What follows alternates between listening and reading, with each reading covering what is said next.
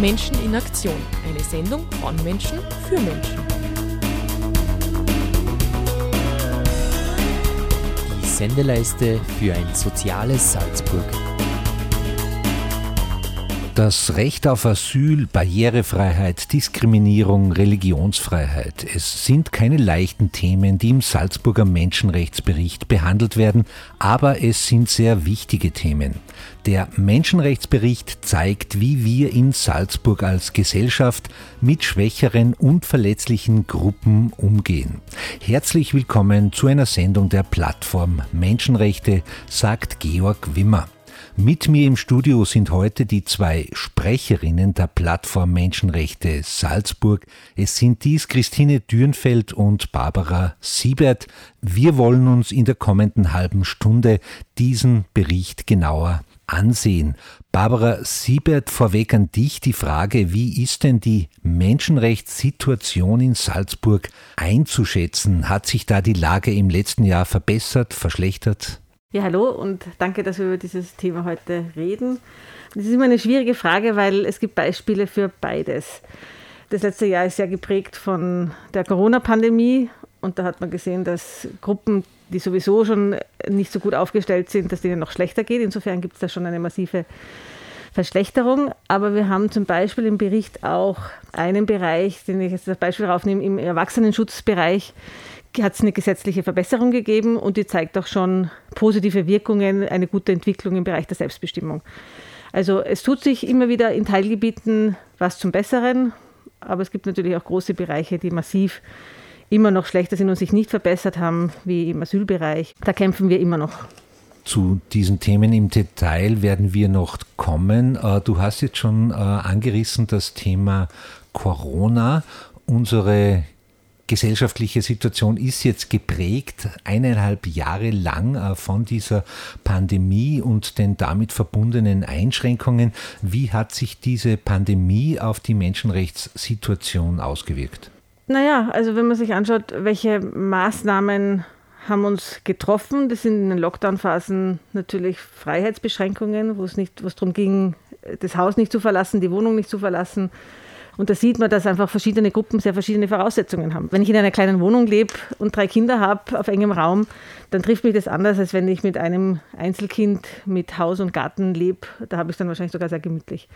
Und wenn ich von der Arbeitslosigkeit betroffen bin und vorher schon einen schlechten Job hatte, ist die Arbeitslose entsprechend dünn und, und setzt mich unter Druck. Also gibt es sehr unterschiedliche Auswirkungen. Andere Einschränkungen sind zum Beispiel äh, eh gerade in einer besonders vulnerablen Gruppe, was das Virus angeht, die ältere Menschen, die von, dem, von der Krankheit eher sterben als, als jüngere, die waren besonders geschützt, aber auch besonders eingesperrt. Und das ist natürlich eine enorme Beschränkung, wenn du nicht mehr besucht werden darfst und du nicht mehr rausgehen sollst. Und da sieht man sozusagen, wie Rechte eingeschränkt werden, natürlich immer im Spannungsverhältnis stehen mit dem, mit dem Schutz der allgemeinen Gesundheit. Die Plattform für Menschenrechte sieht ihre Aufgabe vorwiegend darin, die Menschenrechtssituation zu beobachten, strukturelle Probleme aufzuzeigen, zu intervenieren, auch bei Politik teilweise an die Öffentlichkeit zu gehen und weniger konkrete Hilfsangebote zu bieten. Im letzten Jahr hat die Plattform da eine Ausnahme gemacht mit dem Corona-Hilfsfonds, Corona-Solidaritätsfonds. Christine Thürnfeld, kannst du uns ein bisschen erklären, äh, was da die Motivation der Plattform äh, dahinter war? Wir hatten wenige Tage nach der Verhängung des Lockdowns unser erstes Treffen im Team und haben ziemlich schnell gemerkt, dass mit diesen Lockdown-Maßnahmen Menschen sehr hart getroffen werden, vor allem auf der finanziellen Ebene, die einfach keine, keinen Zugang zu sozialer Absicherung haben oder wenn dann nur eine sehr geringe Höhe von Absicherung und haben deswegen eine große Ausnahme beschlossen und gesagt, wir machen eine, einen Spendentopf auf. Innerhalb von vier Tagen stand der Fonds mit einer Anschubfinanzierung durch die katholische Aktion und im Laufe der nächsten Wochen und Monate, der Fonds lief von März bis Juni, sind über 30.000 Euro durch diesen Fonds gelaufen. Mhm. Der kam als Spenden rein und ging als Spenden raus. Wer wurde da unterstützt? Was waren da Personengruppen? Wie ist das abgelaufen? Es haben sich sehr viele Menschen gemeldet aus sehr unterschiedlichen Bereichen. Also von Sexarbeiterinnen, die de facto nicht mehr arbeiten gehen konnten, über Menschen, die Alleinerziehende, die auf einmal arbeitslos geworden sind oder geringfügig angestellt waren und eben auch nicht mehr arbeiten gehen konnten, weil sie in der Gastronomie waren. Oder die Straßenverkäufer zum Beispiel waren auch dabei. Also Menschen, die in unserem Sozialversicherungssystem nicht wirklich angedockt sind und dann auch keine Ansprüche daraus hatten, wie auf einmal so Einkommensgrundlagen wegfielen. Also gerade am Anfang war das ganz deutlich, dass Menschen, die anfangs bereits oder vor den Maßnahmen bereits Schwierigkeiten hatten, jetzt mit viel größeren äh, Schwierigkeiten konfrontiert waren. Im Laufe der Zeit hat sich das dann aber ein bisschen gemischt und es haben sich auch Menschen gemeldet, die sich selbstständig gemacht hatten mit kleinen Geschäften, Babykleidung oder ja generell Kleidung, also Einzelhandel. Die waren dann auf einmal auch da. Aber überwiegend haben sich bei uns Menschen aus verletzlichen Gruppen gemeldet, weil sie eben keinen Zugang hatten zu AMS-Leistungen oder Leistungen vom Sozialamt. Nachzulesen ist das Ganze im Salzburger Menschenrechtsbericht 2020. Das ist ein ausführlicher Bericht auch über diesen Corona-Solidaritätsfonds enthalten. Ein traditionell großer Teil im Menschenrechtsbericht ist das Thema Flucht und Asyl. Nun macht die Plattform nach eigener Definition lokale Menschenrechtsarbeit. Die Gesetze zum Asylrecht, zum fremden Wesen, die sind natürlich Bundesgesetze. Inwieweit ist Asyl dann ein lokales Thema, bei dem die Plattform für Menschenrechte Salzburg tätig werden kann? Die Umsetzung der Bundesgesetze erfolgt im, im Bundesland. Also wenn es darum geht, Menschen unterzubringen oder die Asylverfahren durchzuführen, passiert das auf der Landesebene. Und da sind wir dann natürlich bei der lokalen Menschenrechtsarbeit, weil diese Menschen zum Teil nicht würdig untergebracht werden. Also die Plattform selber arbeitet sehr viel mit freiwilligen Netzwerken zusammen, mit äh, anderen Organisationen, die in diesem Bereich auch angestellt sind, die Caritas, die Diakonie. Von diesen Mitgliedsorganisationen kommen dann eben Meldungen über, Menschen sind nicht ordnungsgemäß untergebracht, sie sind, die Zimmer sind zu belegt oder zu eng oder es wird nicht vorbeigeschaut und sie haben keine Ansprache, sie haben keinen Zugang zu Deutschkursen. Und da sind wir dann natürlich bei der lokalen Menschenrechtsarbeit. Zugang zur Bildung, Zugang zu einem fairen Asylverfahren. Nehmen wir Asylverfahren mit negativem Ausgang, dass die Personen eben abgeschoben werden sollten, aber de facto nicht abgeschieden werden können. Diese Menschen landen im, im Nirgendwo im rechtlichen Raum. Und da betreiben wir auf eine gewisse Art Lobbying. Mhm. Diese Personengruppe, du sagst, äh, die können nicht abgeschoben werden? Aus welchen Gründen? Warum kann man Menschen nicht abschieben? Also es gibt gewisse Regulatorien zwischen Staaten, wann man jemanden zwangsweise in ein anderes Land wieder bringen kann. Und, und da gehört dazu, dass das Aufnahmeland die auch wieder nimmt. Und dann gibt es ähm, Länder, die zum Beispiel diese sogenannten Heimreisezertifikate nicht ausstellen und somit kann ein Mensch nicht zwangsweise außer Land gebracht werden. Und die Situation ist für einige Gruppen in, in Salzburg relevant. Und Jetzt hat sozusagen unter Schwarz-Blau nochmal Rechtsverschärfungen gegeben, die, das kann man so offen sagen, zum Ziel haben, die Leute so mürbe zu machen, dass sie irgendwann sagen, ich gehe freiwillig nach Hause, weil ich habe hier keine Perspektive. De facto dürfen sie nicht arbeiten, sie bekommen keine Grundversorgung. Ähm, das heißt, von nichts leben und dann sozusagen werden sie äh, dazwischen auch immer wieder in Anhaltezentren äh, gebracht, um sozusagen zu signalisieren, du hast da nichts, das ist dein Ausreisezentrum, hier bereiten wir dich für die Ausreise vor. Aber natürlich kann sie niemand zwingen. Aber das macht natürlich Mühe, wenn ich keine Chance habe, irgendwie Fuß zu fassen. Ähm, es gibt auch leider viele Leute, die dann sagen, ich gehe woanders hin. Viele sind auch weitergezogen innerhalb von Europa. Und das löst überhaupt nichts.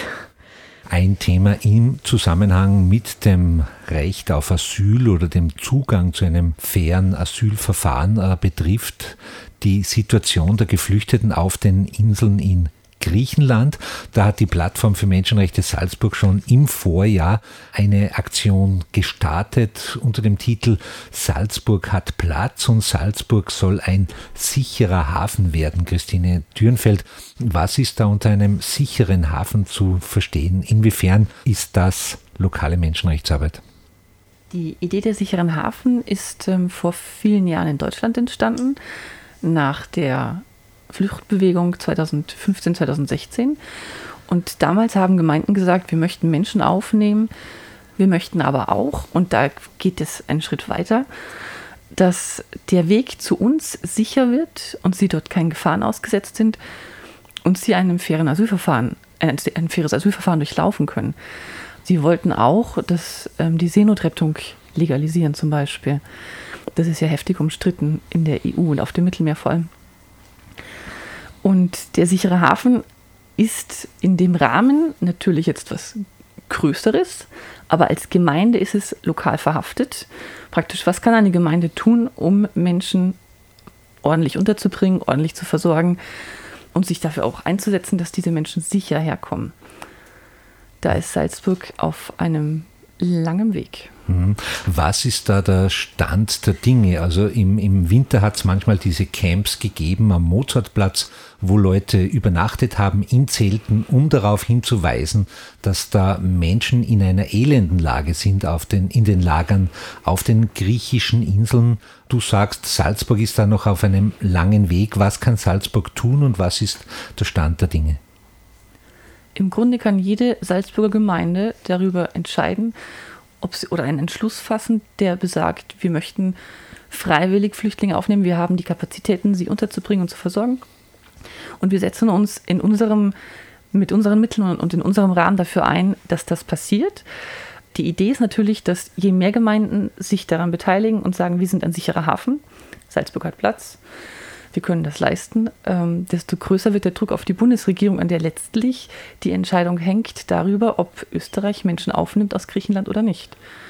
Hm, nun gibt es im Land Salzburg schon vier Gemeinden, wenn ich richtig informiert bin, die selber Beschlüsse gefasst haben. Das, glaube ich, sind äh, Oberndorf, Saalfelden, Seekirchen und zuletzt Hallein, die gesagt ja. haben, es gibt Platz. Wie verhält sich die Stadt Salzburg als Gemeinde dazu, zu dieser Forderung? Es wurde ein Antrag gestellt darauf, in der Stadtgemeinde Salzburg ein Sicherhafen zu werden. Das ist momentan noch auf Amtsweg und wird irgendwann im April, denke ich, mal diskutiert werden. Und äh, wir arbeiten natürlich dran, dass äh, die Salzburger Bürgerinnen und Bürger davon erfahren und sich dafür einsetzen und stark machen, damit die Salzburger Politiker sich für diesen Bericht entscheiden und sagen, ja, wir fassen den Entschluss als Landeshauptstadt, wir werden ein sicherer Hafen. Hm, eine Frage oder eine Antwort von dir jetzt, die vielleicht nicht im Menschenrechtsbericht steht, aber wenn sich jemand engagieren möchte für diese Aktion Salzburg hat Platz, was können Menschen in Salzburg da beitragen? Sie können zum einen sich an uns wenden mit Ideen oder mit ihrer Zeit und ihrem Engagement. Wir sind immer erreichbar, einfach über die Homepage oder eine E-Mail-Adresse oder anrufen. Andererseits arbeiten wir auch auf Social Media und haben da eine Fotokampagne zum Beispiel. Das kann man sehen auf der Facebook-Seite von der Plattform für Menschenrechte. Und wir machen kleine Videos, in denen Menschen erklären, warum wir in Salzburg Platz haben. Auch dazu ist jeder eingeladen. Salzburg hat Platz und das Recht auf ein faires Asylverfahren wird uns noch länger beschäftigen. Ein Thema, Barbara Siebert, das im vergangenen Jahr auch öffentlich sehr publik war, war das Thema Rassismus. Die Stadt Salzburg hat da eine der größten Demonstrationen in ihrer Geschichte erlebt. Da waren über 3000 Menschen auf der Straße, um gegen Rassismus zu demonstrieren. Der Impuls dazu ist aus den USA gekommen. Das war dieser Tod von George Floyd durch einen Polizisten. Damit ist das Thema auch in Österreich plötzlich wichtig geworden und ist dann aber wieder schnell aus den Schlagzeilen verschwunden. Du als Sprecherin der Plattform für Menschenrechte, würdest du sagen, Salzburg hat ein Problem mit Rassismus? Da ist leider Salzburg keine Ausnahme im europäischen Kontext. Die Vielfalt ist, ich würde sagen, glücklicherweise auch in Salzburg angekommen. In Salzburg leben ganz viele Menschen unterschiedlichster Hautfarben, zum Teil frisch migriert, aber zum Teil auch schon ganz lange äh, in der Region und erleben im Alltag, beim Job, in der Schule eine unterschiedliche Behandlung aufgrund ihres Aussehens, vielleicht ihrer Aussprache mit Akzent, aufgrund ihrer Haarstruktur, keine Ahnung, also etwas, was man, was man vorurteilshaft sieht. Und in dem Menschenrechtsbericht ist ja auch ein Bericht der Antidiskriminierungsstelle drinnen, die sehr konkret mit diesen Vorfällen äh, auch immer wieder beschäftigt ist. Und, und ja, das findet in Salzburg statt und ist auch ein Problem. Und ich fand es sehr spannend zu sehen, wie viele Leute für dieses Thema auf die Straße gehen, weil sie spüren, dass es, dass es aktuell ist.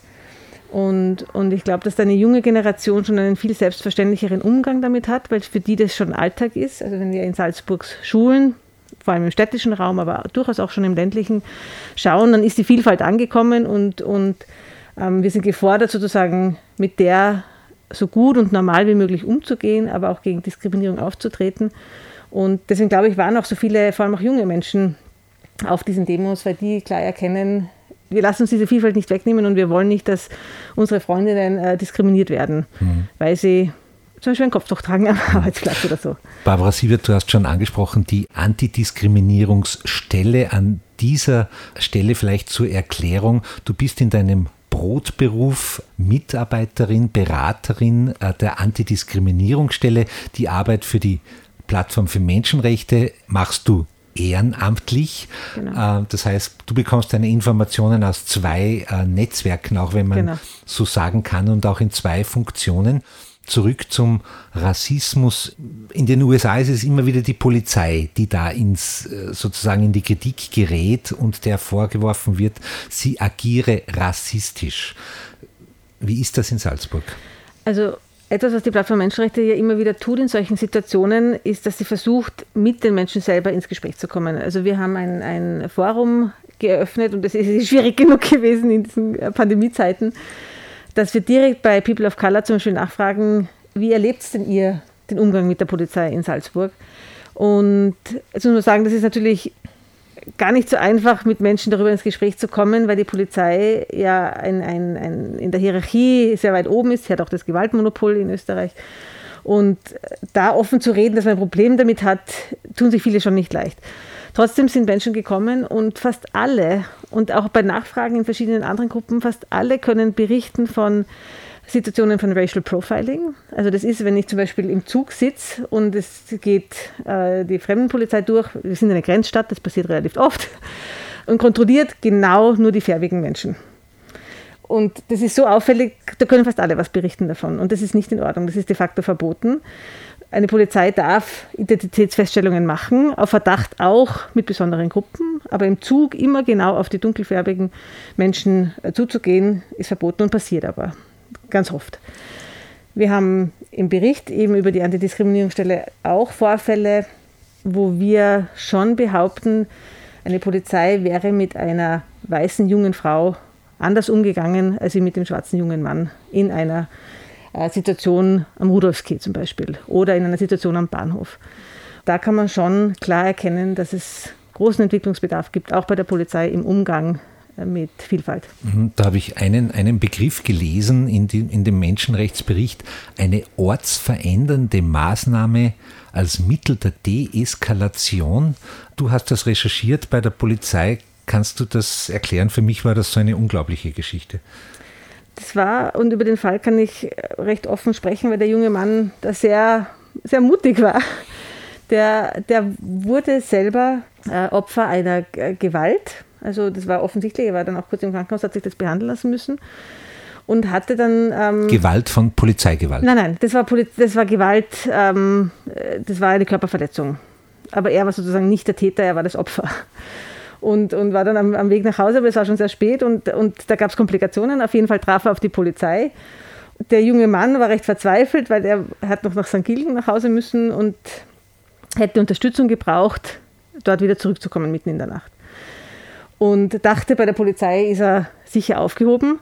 Die Polizei sagt, nein, du bist bei uns, ähm, wir sind äh, nicht deine Übernachtungsmöglichkeit, was ja irgendwie logisch ist, aber hat sozusagen aus der Sicht des Betroffenen auch nicht unterstützt, ähm, äh, dass der Mensch irgendwie in der Nacht jetzt gut aufgehoben ist in der Verletzung, die er hatte.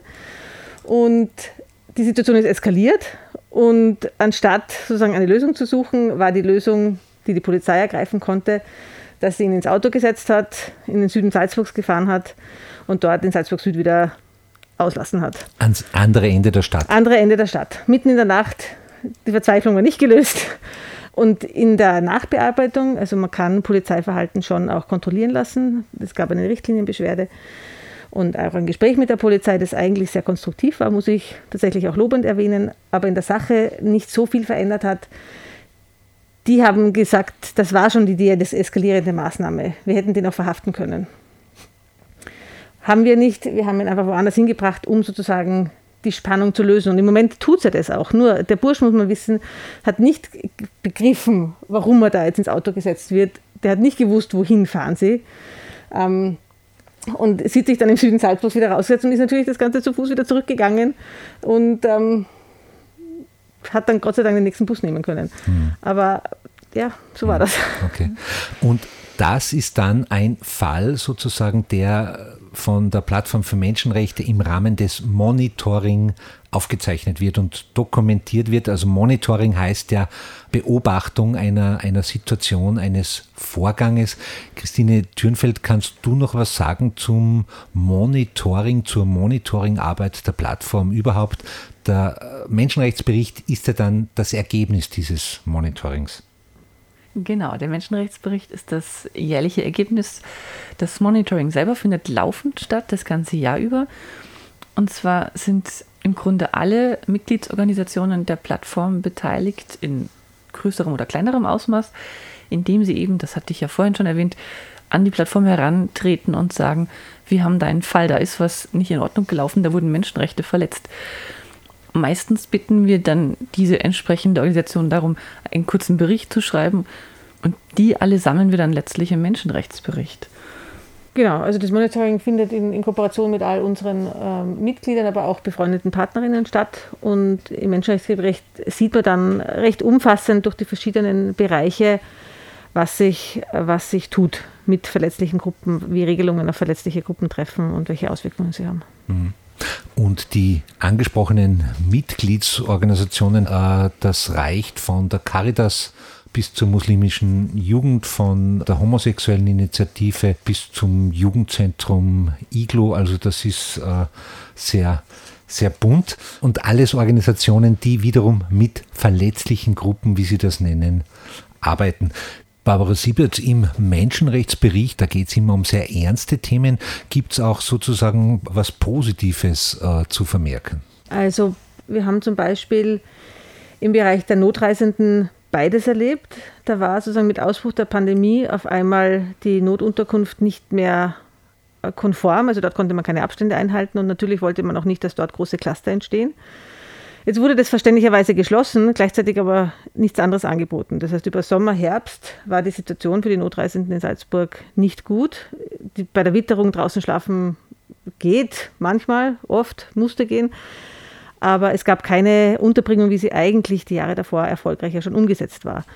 Und es hat sich bis in den nicht, Oktober, November gezogen, wo schon klar war, die Witterung wird jetzt bald kalt und wir brauchen bald eine Lösung. Und irgendwie hatte man den Eindruck, auf allen Seiten gibt es jetzt keine großen Widerstände, aber auch keine Durchbruch. Also es gab keine Unterkunft für die Notreisenden. Und dann doch, und das ist dann die positive Geschichte, wurde unter starker Beteiligung eines unserer Mitglieder, der Caritas, ähm, gemeinsam mit Stadt und Land sozusagen ein, ein Konzept entwickelt, dass die Notreisenden wieder ins Haus Franziskus dürfen, unter, ähm, nämlich das ganze Haus Franziskus, wo ja auch äh, Plätze waren für die Obdachlosen, die unter der Mindestsicherung sozusagen versorgt werden müssen. Die haben ein bisschen ein anderes System.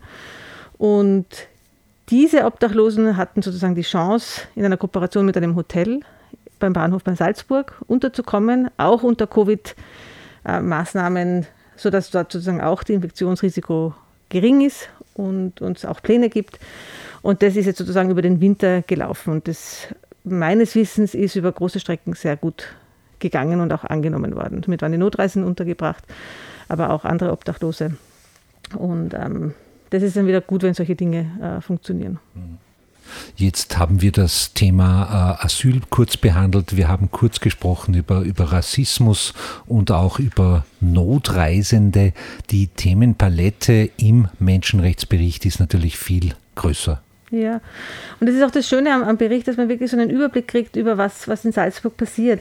Wir haben bei den, bei den sozialen Rechten zwar kurz darüber gesprochen, aber wie es denn, wie es denn eben den, den älteren Menschen in der Pandemie ging, aber wie es auch den Kindern in der Pandemie gibt, wie äh, Wohnungslosigkeit sich auswirkt in solchen ähm, Zeiten. Eine, ein Bereich, den wir immer äh, dabei haben, ist auch das Thema Recht auf freie Religionsausübung oder Weltanschauung.